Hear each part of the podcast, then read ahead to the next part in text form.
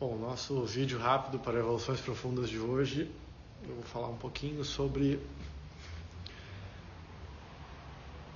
sobre as nossas vidas fragmentadas.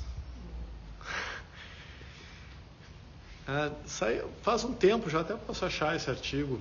Um, uh, saiu, eu lembro da capa da Harvard Business Review, que era um, um elefante em cima de uma daquelas bolas de bolas de fisioterapia, enfim, sabe aquelas bolas grandes, um elefante se equilibrando em cima de uma, de uma daquelas bolas.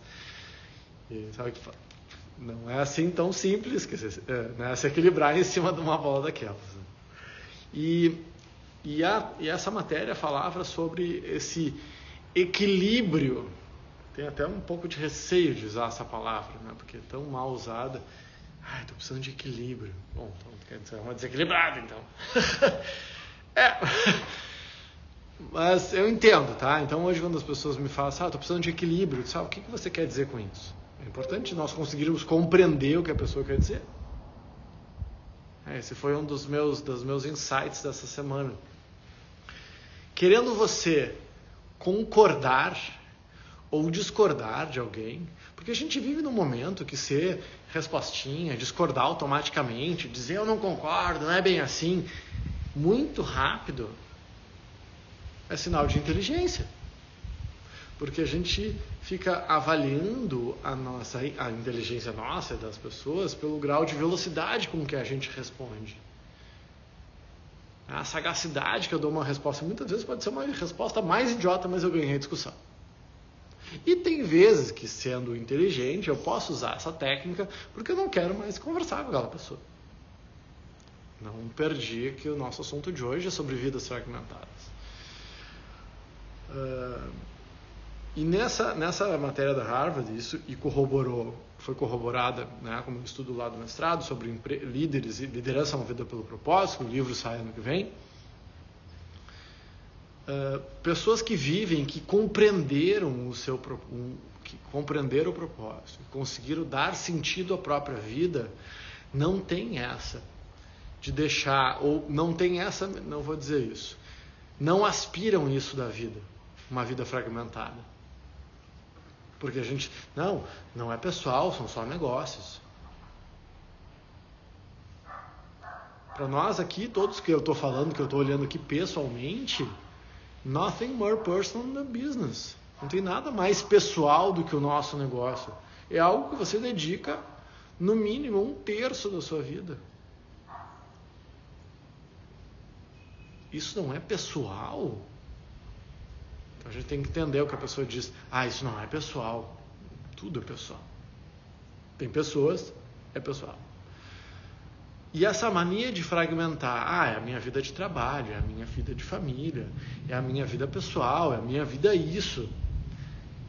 E isso é uma das principais causas de burnout e de esgotamento da vida. Porque você é uma pessoa tem várias facetas, várias roupas, né, várias máscaras, no, no, melhor sentido possível. Né? Você vai com, com, com, roupa de gala na festa de gala, vai de roupa de banho na praia, e se você tá, usar uma coisa no lugar da outra, vai ficar muito esquisito, né? muito desquizoide. Então, não tem problema nós transitarmos entre as nossas mais variadas facetas. O que, que eu não posso? Se, na real, você pode fazer o que você quiser, a vida é sua e você tem direito ao sofrimento. Não deixa ninguém te convencer de outra forma. Mas não dá para deixar os seus valores. Né? Eu lembro da frase desse artigo que eu li. You cannot leave your values and purpose in the doorsteps of your home and go, go to work. Ou seja, você não pode deixar os seus valores e o sentido da sua vida na porta da sua casa e ir para o trabalho e vivenciar no trabalho outros valores, outra lógica. Nós já falamos sobre isso. Outra coisa. Ah, não, mas é trabalho, então eu tenho que aguentar. Não, não tem que aguentar. Tem que se quiser. E se optar por aguentar, tá, mas se eu não, se eu não fizer, se eu sair desse trabalho, eu não vou ter dinheiro para pagar o aluguel, então não sai. Mas vai trabalhar e não fica reclamando. Né? É importante esse trabalho. Porque quando a gente começa a, assim, começa a reclamar, começa a fragmentar, eu começo a ter várias identidades, eu começo a me fragmentar. O Gabriel, uh, Gabriel, é Juan Garcia Rosa, um psicanalista que fala sobre, sobre a palavra e a verdade na psicanálise e na tradição greco-romana. Eu li esse livro há muito tempo atrás. Ele falava que, a, a, que acontece conosco, essa fragmentação gera uma ruptura de consciência.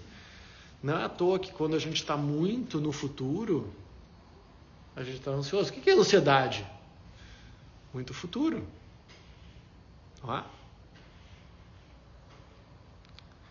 E não é, ah, mas então não posso fazer planos? Sim, pode fazer planos. Mas esteja presente. Nós aprendemos no nosso curso, curso Mindfulness Design que a causa da infelicidade é a dispersão. Então, a Maria me fez a pergunta: como que eu lido com essa fragmentação dos vários papéis que eu tenho? Olha, talvez tu esteja, esteja dispersando. Eu não posso, eu posso, no, como professor, no máximo provocar você. Será que você não está dispersando? Tem vezes que a gente fica tão bom, malabares é isso, né? Eu estou com dois malabares, daqui a pouco eu estou com três malabares, daqui a pouco eu estou com dez malabares. Mas eu vou desenvolver a habilidade para lidar com mais coisas ao mesmo tempo. Mas será que precisa? Qual é a natureza desse sofrimento de fazer uma escolha profissional só, por exemplo? Vaidade? Insegurança? Vaidade? Pode ser. Mas é que eu já estou tanto tempo investindo nisso, o que, que eu vou fazer agora? Não sei, o que você quiser. Eu não tenho resposta, gente. Não é essa a minha, minha, minha questão aqui. É infernizar. é provocar, é perguntar, é ajudar a pensar. Se precisar, ir junto, não tem problema. Então, como eu lido com a fragmentação? Primeiro, dando, se dando conta dela. Bom, então eu tenho três papéis que eu tenho que exercer. E esses papéis.